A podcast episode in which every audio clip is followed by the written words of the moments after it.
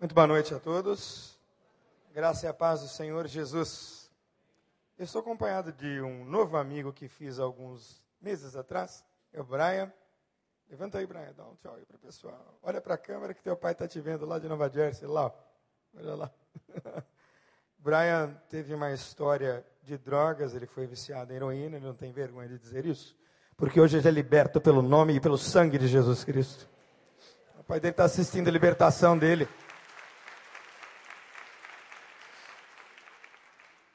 Deus nos uniu, né? Estamos juntos. Vai dedicar um ano e meio da sua vida lá na Cristolândia e isso nos tem dado muita alegria, né? Eu sou pastor da Igreja Batista em Vila Juniza, como anunciou nosso querido colega. Receba um favor, então, um abraço deles, de nossa família.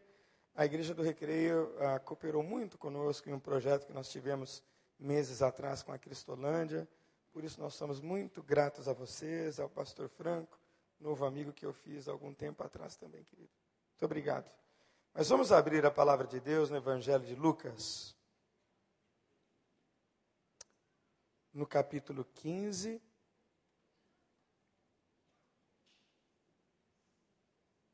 Nós vamos ler a partir do verso de número 11.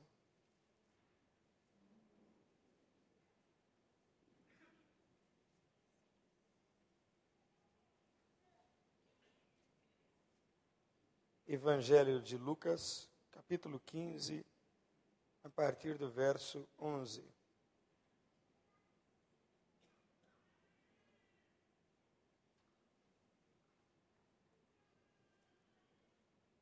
Diz assim a palavra do Senhor.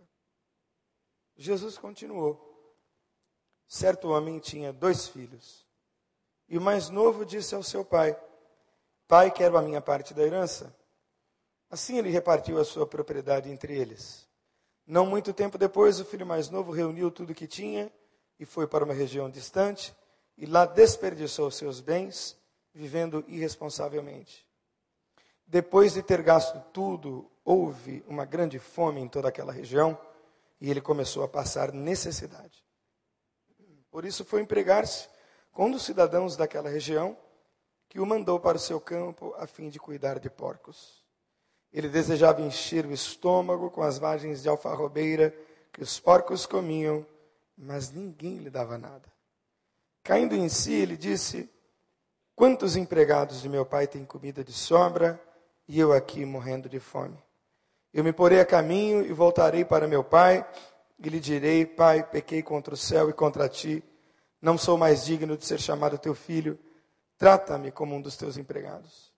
A seguir, levantou-se foi para o seu pai. Estando ainda longe, seu pai o viu e, cheio de compaixão, correu para seu filho, o abraçou e o beijou. E o filho lhe disse: Pai, pequei contra o céu e contra ti. Não sou mais digno de ser chamado teu filho. Mas o pai disse aos seus servos: Depressa, tragam a melhor roupa e vistam nele. Coloquem um anel em seu dedo e calçados em seus pés. Tragam um novilho gordo e matem-no Vamos fazer uma festa e alegrar-nos, pois este meu filho estava morto e voltou à vida, estava perdido e foi achado. Começaram a festejar o seu regresso. Enquanto isso, o filho mais velho estava no campo, e quando se aproximou da casa, ouviu a música e a dança. Então chamou um dos servos e perguntou-lhe o que estava acontecendo. E este lhe respondeu: Seu irmão voltou e seu pai matou o novilho gordo, porque o recebeu de volta são e salvo o filho mais velho encheu-se de ira e não quis entrar. Então seu pai saiu e insistiu com ele, mas ele respondeu ao seu pai: Olha, todos esses anos tenho trabalhado como escravo ao teu serviço e nunca desobedeci às tuas ordens, mas tu nunca me deste nenhum cabrito para festejar com os meus amigos. Mas quando volta para casa esse teu filho, que esbanjou os teus bens com as prostitutas, Matas o novilho gordo para ele. Disse o pai: Meu filho, você sempre está comigo, e tudo que tenho é seu. Mas nós tínhamos que celebrar a volta deste teu irmão e alegrar-nos, porque ele estava morto e voltou à vida, estava perdido e foi, foi achado. Curve a sua cabeça mais uma vez, feche os seus olhos. E ore silenciosamente no seu pensamento, alguns segundos, pedindo que Deus fale com você através dessa porção tão preciosa, a palavra de Deus. Esqueça as coisas que estão talvez perturbando você, tirando a sua paz agora. Pessoa ao seu lado. Ore você e Deus só. Peça para que Ele fale ao seu coração.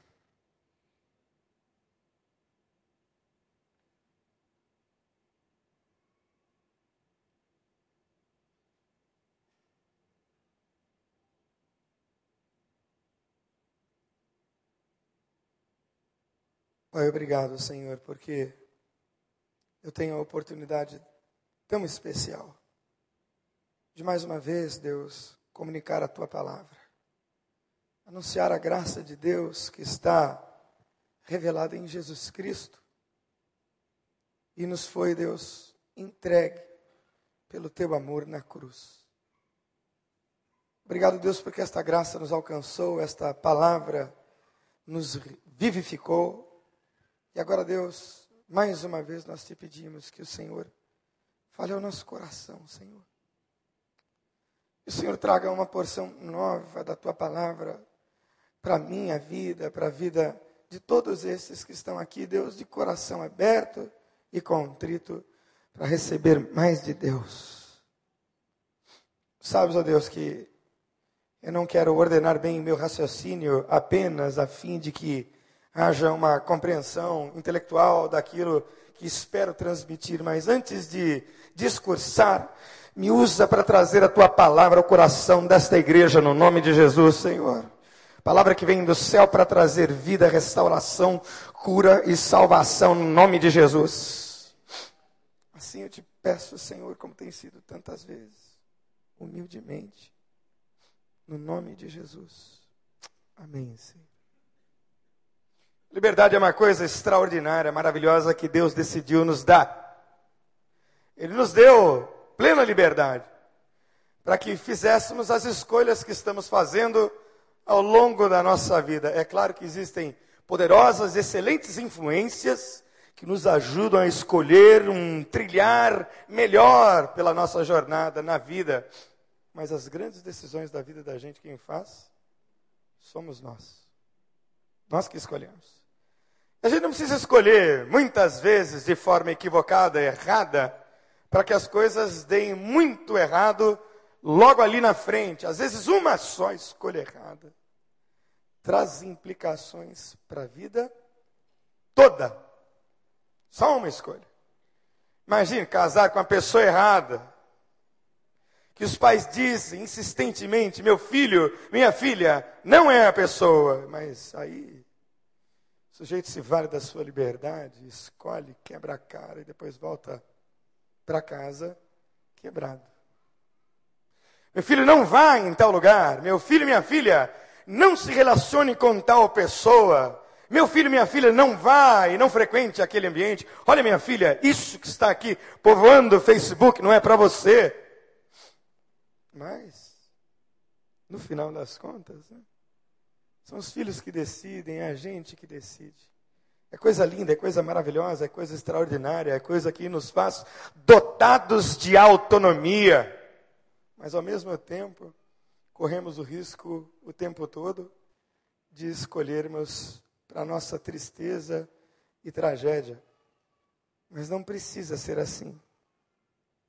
Eu tenho plena convicção de que quando nós decidimos humildemente de coração aberto e de mente sarada e tratada, nós vamos escolhendo e fazendo escolhas sábias, de tal forma que a nossa jornada vai se configurando como uma trajetória vitoriosa.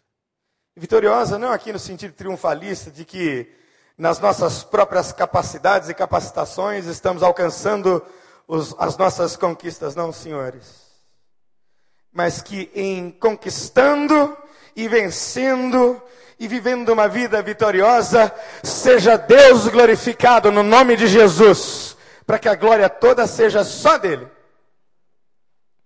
Portanto, eu gostaria de fazer com que talvez hoje, nesta noite, você pensasse nas escolhas que você tem feito. Talvez para os mais jovens, especialmente, que estão aqui e que estão me ouvindo, talvez através da internet. É preciso que a gente escolha com sabedoria. É preciso que a gente faça a opção pela voz da sabedoria. E às vezes a voz de Deus grita ao nosso coração e ao nosso entendimento. E o nosso coração rebelde simplesmente decide fazer o oposto. E o texto descreve uma cena que é, sem dúvida nenhuma, muito comum em todos os tempos e também nos nossos dias. Né? Quanta coisa feia a gente vê acontecendo dentro de casa.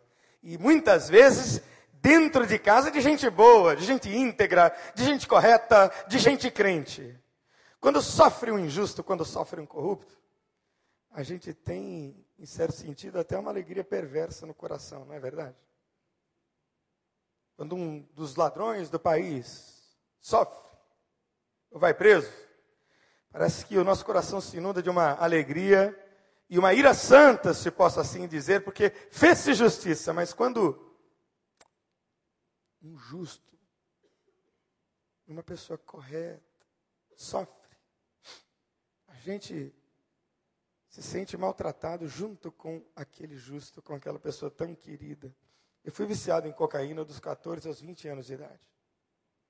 E a minha mãe conta que, quando eu tinha assim, lá pelos meus 5 anos, ela fez de novo o que ela já havia feito mesmo antes de eu nascer, me reconsagrando ao Senhor no templo da igreja metodista da Rua das Figueiras, lá em Santo André, São Paulo. Ela percebia um potencial em mim, que ela não sabia explicar muito bem porquê, mas ela sentia aquilo. Ela dizia: Meu filho, eu não sei o que, é que você tinha, mas eu percebi que de alguma forma você tinha um potencial para se desviar, você tinha um potencial para testar o perigo, que me deixava apavorada, diferentemente dos seus irmãos. Então, naquele dia, eu tinha cinco anos de idade. Ela foi e disse: Senhor, toma esse meu filho mais uma vez nas tuas mãos, ele é teu. Faz dele, Senhor, um ministro do Evangelho. Faz dele, Senhor, um missionário, ele é teu. Toma esse menino nas tuas mãos. Foi à toa que o meu nome foi escolhido da Bíblia com o nome de profeta Daniel, porque minha mãe havia me separado. Fui criado num lar de metodistas e meu pai era assim uma pessoa muito correta e muito íntegra. E a crise se agravou tanto que num belo dia ele virou-se para mim e me disse: "Ah, meu filho, eu não sei o que é que eu fiz a Deus para merecer ter um filho como você". Me disse chorando.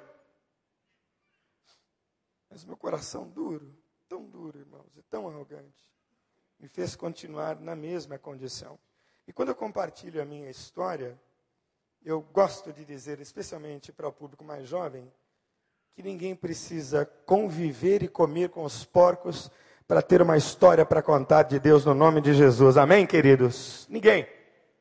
Ninguém precisa quase chegar na morte. Ninguém precisa quase chegar lá no pior lugar da vida para conhecer a Deus. Eu Fui pastor adjunto do pastor João Reinaldo Purim Júnior, que tem uma família de pastores, né? ele é pastor da igreja do Meir hoje. Pastor Purim, jovem na igreja, nunca se desviou. Permaneceu a vida toda assim, firme na presença de Deus. Essa é que é a história bonita de se contar. E talvez a minha história seja importante de se contar, porque muita gente, infelizmente, querida, está se perdendo.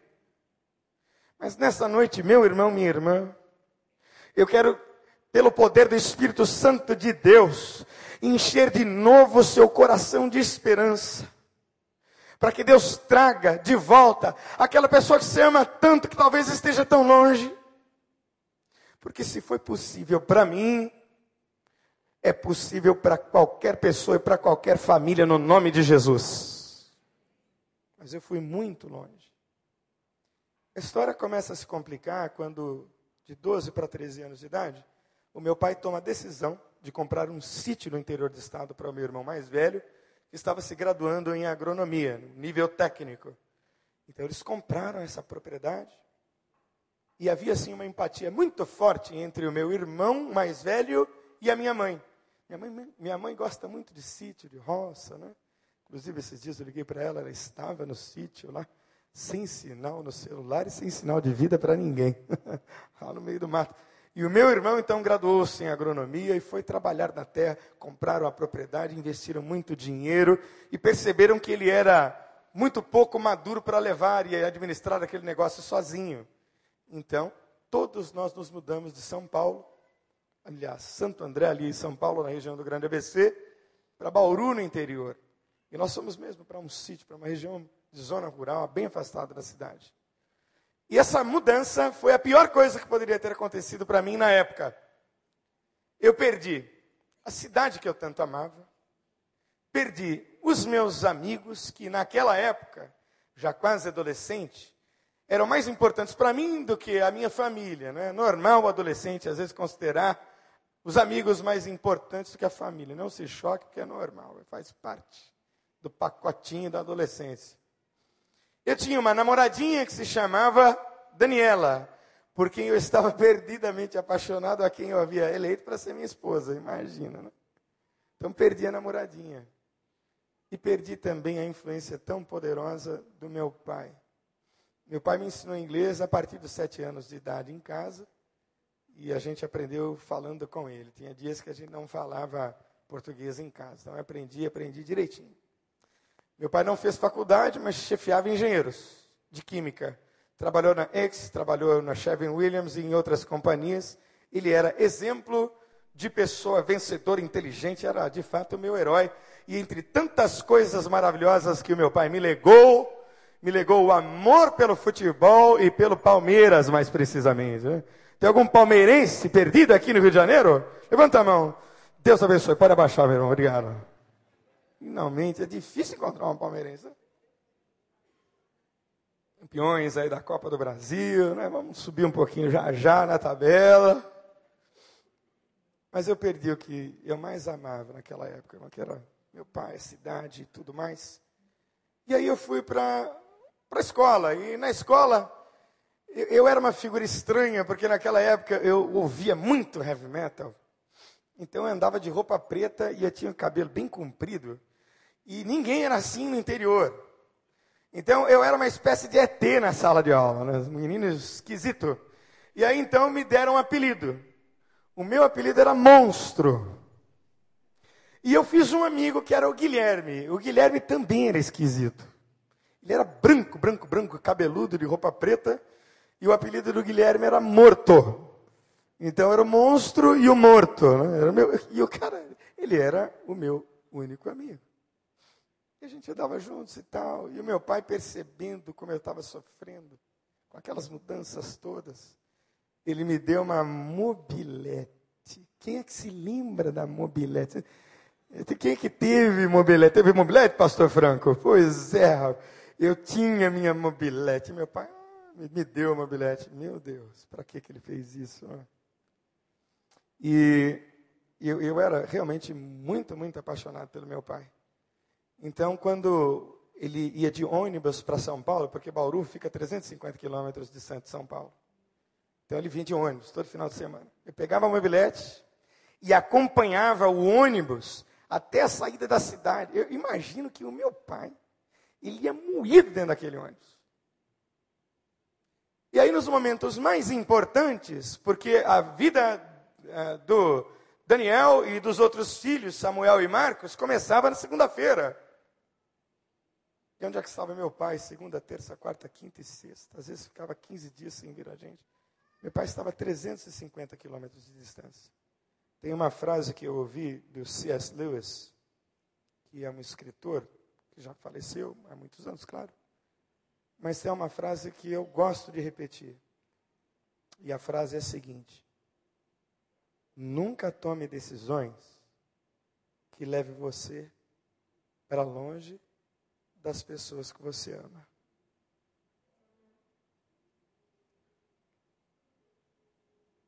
Você acha isso interessante?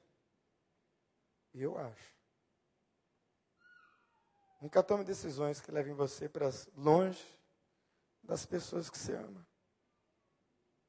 E os meus pais estavam pensando em fazer o melhor, claro. Lógico. Mas no belo dia, o Guilherme apareceu com baseado de maconha. E ele era o meu único amigo. Aí eu disse para ele: Não, eu já fumava em São Paulo. E aí comecei a fumar com ele. Um baseadozinho inocente de maconha. Que a gente comprava todo final de semana. E aí a gente comprou uma porção grande, era mais ou menos aí umas 50 gramas de maconha. E o Guilherme tinha um cachorro, que era o Bambam. E aí o Bambam achou a nossa maconha e espalhou pela casa toda. Assim. E o seu Wilson achou, e meu Deus, fizemos aquela reunião de família. Seu Wilson, pai do Guilherme, chorava como uma criança. E aí, por conta daquela reunião toda, o Guilherme nunca mais usou drogas. E eu fiquei uma semana sem usar, infelizmente voltei a usar, eu já estava muito, muito dependente. E, e aí a gente se separou. E o tempo foi passando. 15 anos de idade eu conheci a cocaína. Daí para frente você já conhece a história, né? Muda só o protagonista. A história tem mais ou menos o mesmo enredo.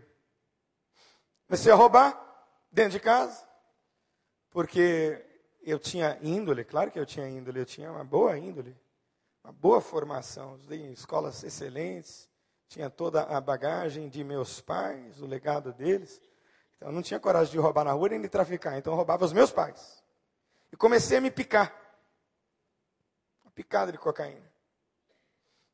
E o tempo foi passando, passando, passando. Os meus pais passaram por um processo dolorosíssimo que eu prefiro não especificar agora que é um seminário. Né? Até que eles acordassem, deixassem de negar o que estava acontecendo dentro de casa, os olhos deles foram abertos, especialmente de meu pai, e aí eles começaram a tratar do problema. Me levaram para uma clínica, ao preço de mais ou menos 1.200, 1.400 reais por dia, 38 dias. E num processo assim muito forte de conscientização, eu quis abandonar o vício mas a Bíblia ensina, irmãos, palavras que saíram da boca de Jesus, que aquele que comete pecado é escravo do pecado. E a única pessoa que tem poder para libertar do pecado é Jesus Cristo. Só Ele. Então, apesar de eu desejar muito abandonar o vício, eu voltei para a cocaína Quase dois meses depois eu voltei muito pior. Tinha 19 anos de idade, então meu pai me chamou e me disse: Olha, filho, eu quero que você me perdoe, porque se eu soubesse que a mudança de vocês para Bauru, essa distância entre eu e você fosse te afetar tanto, eu jamais teria mudado. E ele dizia de mais a mais: Não é, filho? Quem é que sabe o que poderia ter acontecido mesmo se eu estivesse junto de você? Não é? Mas em todo caso eu quero que você me perdoe. Mas a gente precisa fazer um exame em você para saber se você está com AIDS, filho. O ano era de 1989, minha, meu braço cheio de marcas. E então nós fomos ao laboratório, fizemos o teste, o resultado veio positivo. Fizemos quatro testes. Eu tinha só 19 anos, irmãos. E eu descobri que eu tinha AIDS. Eu me desesperei. Eu entrei naquilo que Davi escreveu no Salmo 23, como vale da sombra da morte. A diferença é que Deus estava com Davi o amparando lá no vale, não é? Mas eu estava sozinho no vale da sombra da morte. E aterrorizado pela ideia de morrer doente de AIDS, porque a cara da AIDS era a cara do Cazuza. Lembra do Cazuza? Careca morrendo, aquela era a cara da AIDS para mim. Eu dizia, eu vou ficar igual ao Cazuza. E por isso mesmo eu comecei a adoecer. Comecei a perder muito peso. Muitos dos meus amigos contaminados começaram também a perder peso. E a doença começou a me corroer bem rápido. Comecei a ter muitos sintomas, emagrecendo muito e me picando demais. Eu não conseguia parar de me drogar. Coisa triste, viu? é você querer abandonar o vício sabendo que aquilo é uma sentença de morte. E não conseguir. Não, não consegue. De jeito nenhum. Aí então eu, um ano depois, fui levado e trazido para uma clínica que já não existe mais. Que funcionava ali no interior do estado do Rio de Janeiro, aqui na cidadezinha de Paraíba do Sul, chamada Projeto Amor. Lugar muito simples. E o meu pai, quando me levou, né, foi uma viagem longa de São Paulo, passando por Volta Redonda, ele me disse: Nossa, filho, tem certeza que você quer ficar aqui? Né? Nós começamos a visita à clínica pelo banheiro, e o banheiro era peculiarmente interessante, curioso, porque haviam quatro vasos sanitários. Né? Quatro. E não haviam portas na, no vaso, nos vasos. Né? E era um virado de frente para o outro. Então, de manhã cedo, às vezes você queria usar o vaso e sentava-se no vaso, já tinha um irmão na sua frente. Né? Então, eu, Pai do Senhor, irmão, Pai do Senhor. Meu pai viu aquilo. Disse, é meu filho, onde você veio parar? Né? Aí fomos à cozinha. A cozinha era de fogão a lenha. As panelas pretas embaixo e a sopa queimava também do outro lado. Muito simples. Alojamento para 50 pessoas. E meu pai, mais uma vez, quer ficar? Ele disse, pai, a questão não é querer ficar. Eu preciso ficar. Porque não há remédio que me cure. Não há médico que possa me estender a mão. Ou é Deus ou é nada. E então eu fiquei. Foi-se meu pai num suspiro para casa de volta. Irmãos, eu dormi uma semana sem conseguir me levantar. E na primeira semana eu desci para assistir o culto logo depois. E no primeiro culto que eu assisti, pastor José Francisco Veloso. Ele pregava dizendo: Jesus Cristo pode transformar a sua vida. Não há nada que Jesus Cristo não possa fazer. Daniel, se você quiser e crer, Deus pode transformar a sua vida. Ele veio para curar e para salvar o que se havia perdido. Abre o teu coração para o Evangelho de Jesus. Abre o teu coração para o que Deus pode fazer na sua vida. E de repente, irmãos, eu não sei se você já se sentiu assim, completamente encurralado sem ter para onde correr. Eu sou assim comigo, sem ter para onde correr. Eu corri para os braços de Cristo Jesus. Completamente liberto da cocaína para sentir nojo de cocaína. Hoje eu sou pastor dentro de uma favela. Muito comum ver os meninos cheirando cocaína, às vezes na porta da igreja. Não tem horário para isso acontecer. Quando eu vejo cocaína, eu sinto nojo de vontade de vomitar. Estou lá há 10 anos. E me converti. E na minha conversão sabia que Deus havia me separado, sabia que Deus tinha um propósito e que Deus havia levado muito a sério as orações de minha mãe. Que aquilo que a minha mãe havia feito, Deus levou realmente muito a sério. E eu sabia que Deus tinha um propósito para a minha vida, mas, como eu disse, a minha condição de saúde era muito debilitada. Eu tinha pneumocistose, que é uma pneumonia bem grave, em que, segundo a junta médica do Hospital Escola de Juiz de Fora, já está numa fase bem aguda da infecção. Eu tinha muitas feridas no meu corpo, vinha muito sangue que saía da secreção do meu pulmão. Eu tossia, eu tossia tanto que eu tinha que descer do meu alojamento para tossir no refeitório, para não atrapalhar o sono dos meus colegas de recuperação. Só um obreiro chamado Robson, que descia comigo para muitas vezes me limpar. E no meio daquela experiência toda com Deus, aquela alegria toda da salvação, eu chorava diante de Deus. Tinha um monte que a gente subia que cercava ali a propriedade. E, e eu costumo dizer, olha, para de brigar com o seu marido, para de brigar com a sua mulher, para de brigar com os teus filhos, para de brigar com os teus líderes. Suba ao monte, vá lá a sós e brigue com Deus. Chore e reclame e grite na presença de Deus. E foi o que eu fiz, eu chorava, dizendo: Ah, Deus, não peço nem que o Senhor me cure. Eu peço que o Senhor estenda os meus dias, que o Senhor ainda me dê algum tempo para que eu possa obedecer o primeiro mandamento com promessa que diz: honra ao teu pai e à tua mãe para que te prolongue os teus dias sobre a terra. Me dá tempo, Deus, para que os meus pais tenham alegria dos últimos dias, para não dizerem: ó, oh, meu filho morreu de AIDS, era um drogado. Não, me dá um tempo, Deus para que os meus pais possam dizer sim, o meu filho foi um viciado aidético, mas nos últimos dias ele viveu para a glória de Deus. Eu pedi isso a Deus, viu? De todo o meu coração. E já se passaram 21 anos. E eu estou vivo para a glória de Deus. E se eu estou vivo hoje, Deus está vivo.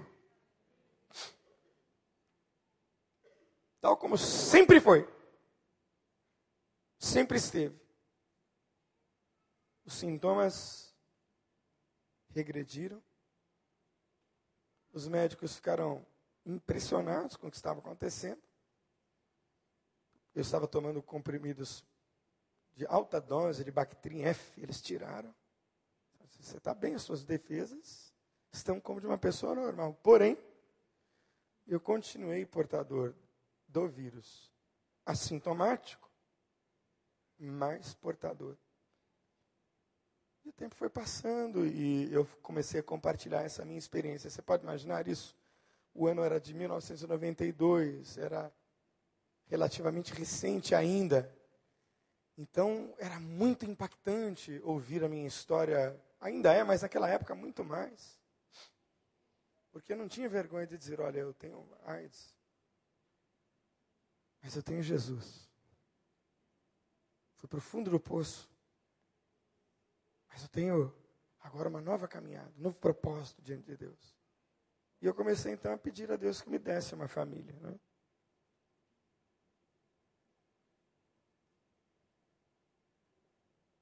Pedi a Deus uma família, irmãos. Eu queria, sabia que Deus tinha um propósito, sabia que Ele ia me conservar vivo, mas eu não queria mais continuar caminhando sozinho, né?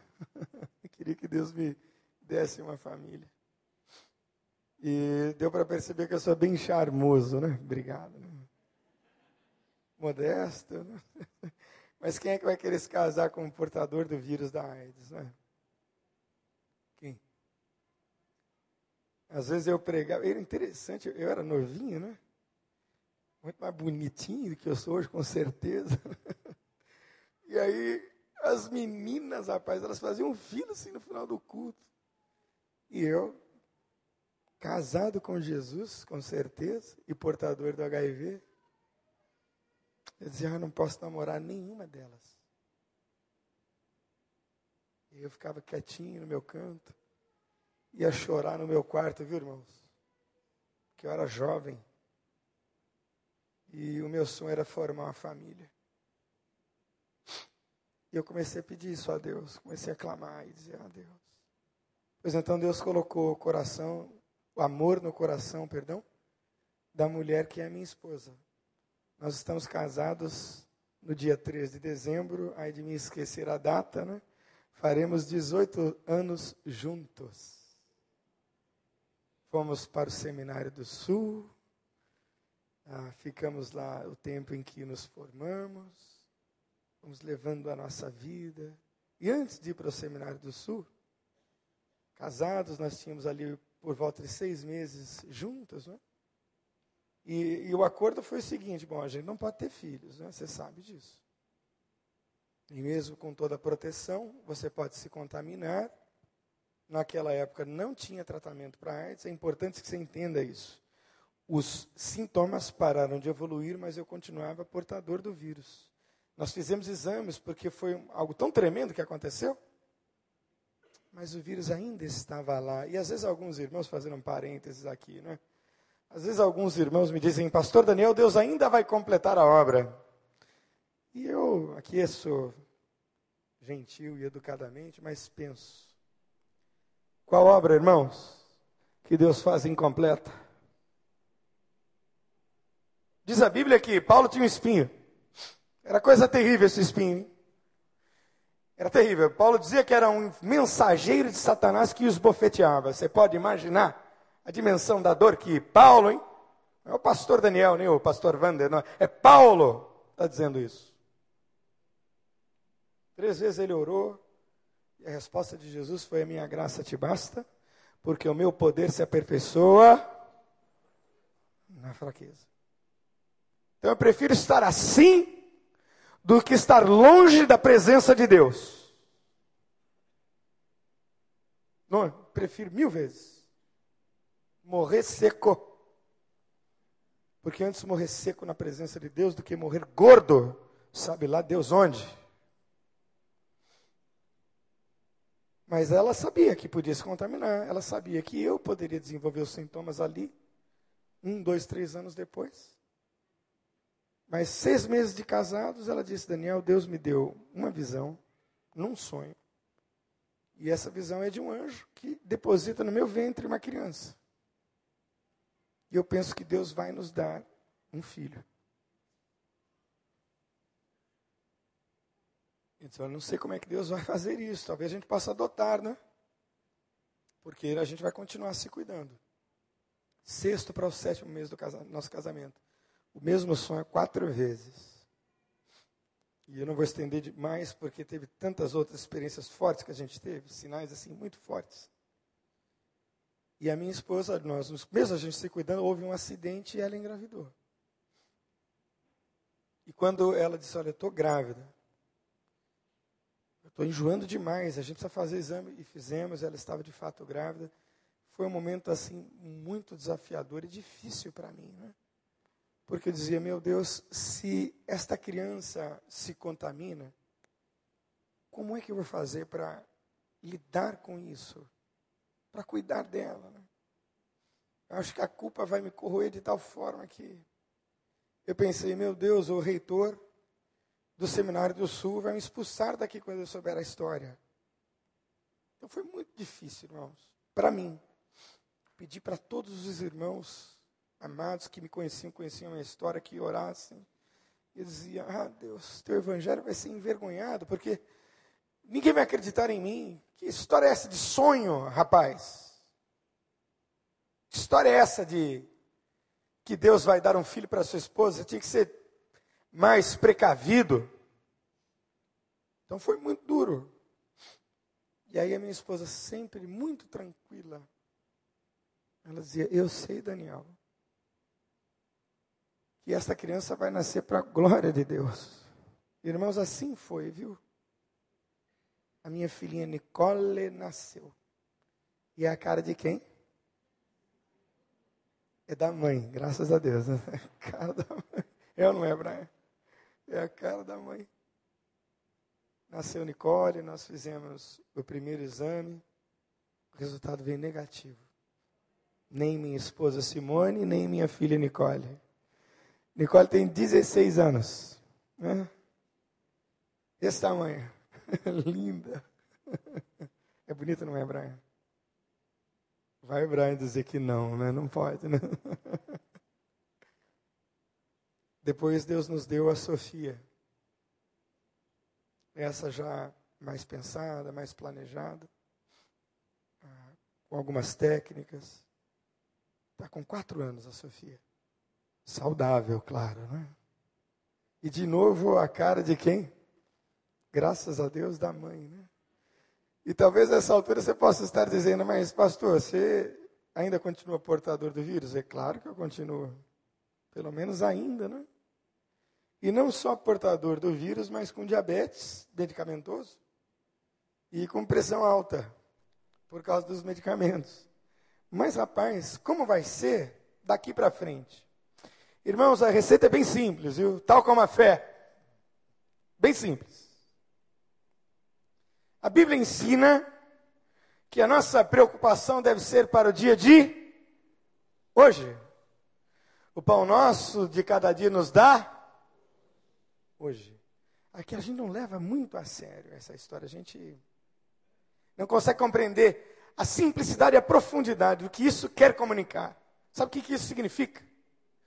Irmãos, eu tenho um amor apaixonado pelas minhas filhas, a um ponto, que se alguém me disser, você vai levar um tiro na cabeça agora no lugar das suas filhas, eu digo, você pode dar dez tiros, com toda a força, sem pestanejar, porque eu amo as minhas filhas com toda a minha alma, com todas as minhas entranhas.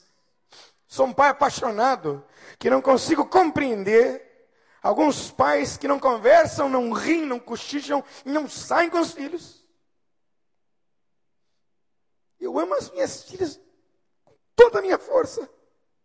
Ora, a Bíblia diz, irmãos, que o amor de Deus excede a todo entendimento. Ora, se então Deus ama assim as minhas filhas mais do que eu posso imaginar, eu sei que da minha família cuida Deus hoje e cuidará para sempre no nome de Jesus. Deus vai cuidar das minhas filhas. Isto é simples e, e precisa ser, e é simples mesmo, tal como o Evangelho e a relação com Deus é. Nós não estamos vacinados, irmãos contra qualquer tragédia que possa acontecer. Pode acontecer na minha casa. Mas eu vou morrer crendo que de mim e dos meus cuida Deus. Aleluia. E eu gostaria que você apresentasse então hoje, nessa noite, a sua família diante do Senhor, a sua vida. Ah, irmãos, eu tenho uma noção assim muito profunda de que eu não mereço estar aqui hoje, nem aqui e nem em nenhum outro lugar de honra, qualquer que seja. Porque eu comi com os porcos, mesmo para valer. Mas estou aqui por causa da graça de Deus revelada em Cristo Jesus. Contar uma historinha para você, viu, pastor Franco? Que aconteceu hoje lá na linha amarela. Estava feliz da vida voltando de uma clínica, né, Brian? Eu fomos ver um paciente e tal. E aí os policiais me deram sinal para parar. E eu disse, puxa, e agora, né? Está tudo certinho. Vamos parar. Eu parei. E aí ele me disse, muito boa tarde, senhor. Boa tarde. Olha o seu nome, Daniel. Senhor Daniel, o senhor faz o que da vida? Eu disse, eu sou psicólogo e pastor. O senhor está vindo da onde e vai para onde? Estou vindo uma clínica, vou para casa. O senhor sabe que o seu carro está com a vistoria vencida? Eu disse, não. E se está, o senhor está com toda razão. Então ele me disse, pastor Daniel, nós temos duas opções. O caminho certo e o caminho errado. O caminho certo, senhor Daniel, desse jeito, é chamar um reboque e levar o seu carro preso, o que será um grande transtorno. O senhor concorda comigo? Concordo plenamente. Esse é o certo. O errado, seu Daniel, é deixar o senhor embora. Se o senhor estivesse no meu lugar, o que é que o senhor faria, seu Daniel? Eu disse a ele: Olha, eu vou responder a sua pergunta de forma diferente. Eu agiria com graça. Eu me deixaria ir embora com o compromisso de que eu vou legalizar diante de Deus esse meu carro amanhã. E aí ele olhou para mim. foi ou não foi, Brian? E me deu o documento. Pode ir. Você pode aplaudir Jesus, irmãos. Esta é a graça de Deus. Todo errado, todo errado. Mas vem Deus, não é? Está vindo lá o meu filho que está tão longe com as prostitutas, gastou todo o dinheiro, mas ele é meu filho que está voltando. Vamos fazer uma festa e celebrar, porque ele estava morto e reviveu. Tinha se perdido e foi achado. E aí vem o filho mais velho, que eu posso até compreender, né? Estou tão direitinho aqui, eu faço tudo que o senhor manda. O senhor não me dá nada para eu celebrar com os meus amigos. Sabe, queridos, a gente que anda direito, a gente precisa continuar andando direito. Porque andar direito é responsabilidade de quem anda com Deus. E não há mérito nisso. O problema é que nós nos achamos muitas vezes justos demais e fazemos crescer nossa justiça própria, que Jesus disse que justiças nossas que sejam são como os trapos de imundícia. Você sabe o que é um trapo de imundícia? Sabe, né? Panos de menstruação. Essas são as nossas justiças, queridos. Ninguém tem justiça própria. Eu, você, o Brian, o pastor Franco ali, estamos todos nivelados pela graça de Deus. Graça. E é essa graça que festeja, que dá presentes de graça, que não faz perguntas, que acolhe que recebe.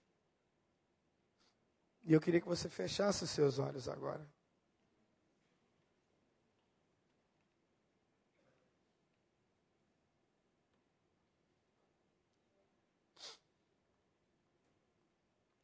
Feche os seus olhos.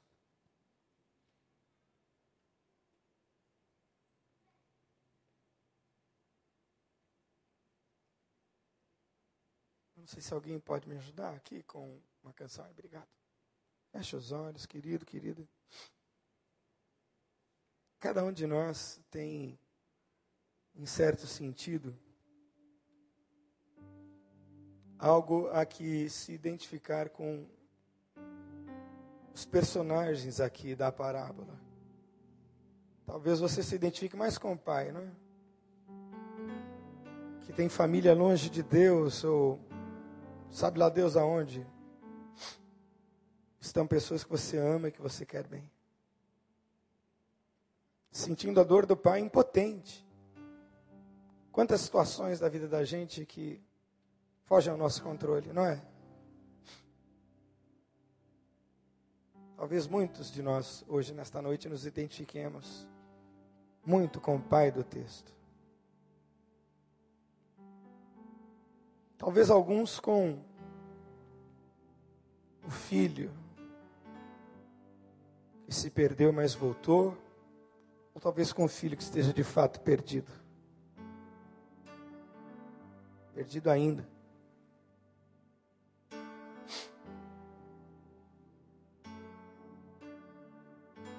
Talvez alguns identificados com o filho mais velho. Ou talvez apenas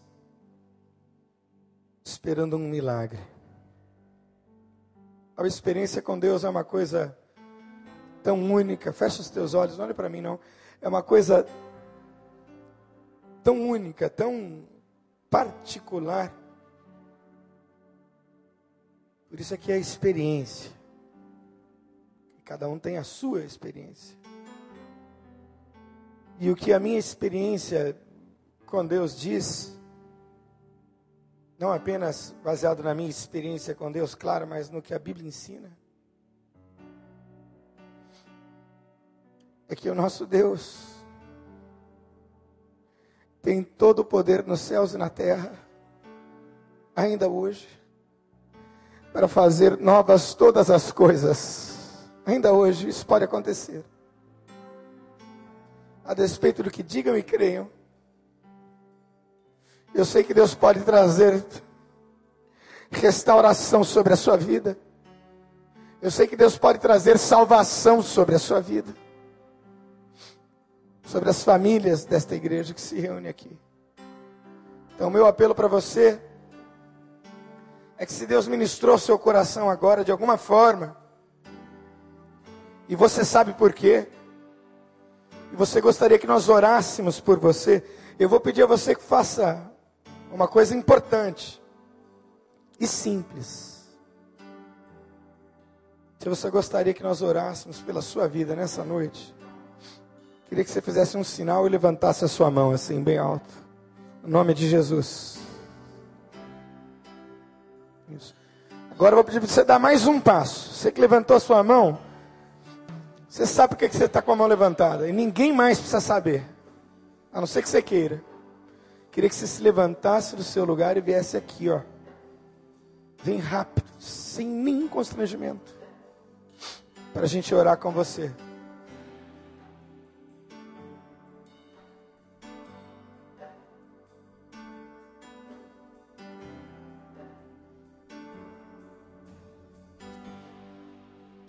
Se você puder ajoelhar, ajoelhe-se. Imagine que você está lá, naquele lugar em que estava o filho pródigo. Provavelmente ele estava prostrado e ajoelhado.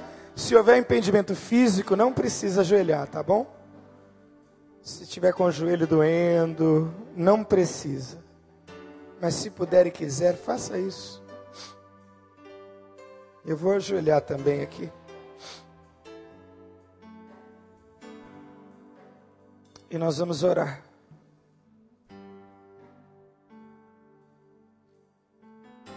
Pai, nós estamos prostrados na tua presença, Senhor. De forma humilde aqui, tu sabes. Obrigado, Senhor, porque a tua palavra gera esta esperança tão maravilhosa. De que a história ainda não foi concluída, Senhor, de que o último capítulo das nossas vidas ainda não foi fechado de que existe o amanhã e de que em Cristo Jesus, sim, novas são todas as coisas, Senhor. Assim derrama da tua graça sobre este povo, Senhor, que aqui está. Traz sobre eles, ó Deus, misericórdia nesta noite.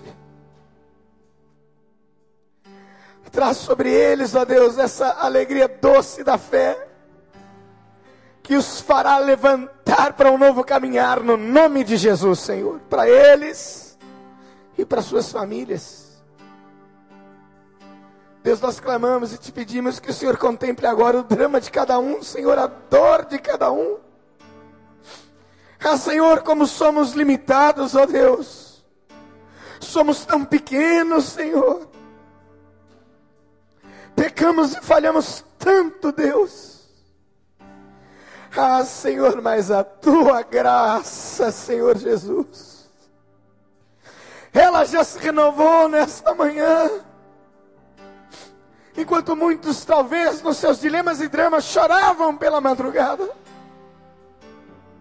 a tua graça já preparava este momento, Senhor, e trazia vida sobre eles. Obrigado, Deus, por mais esse momento por mais esse tempo contigo. Prostrados e certos de que o Senhor nos ouve, nós oramos no nome de Jesus. Amém, Senhor, e amém.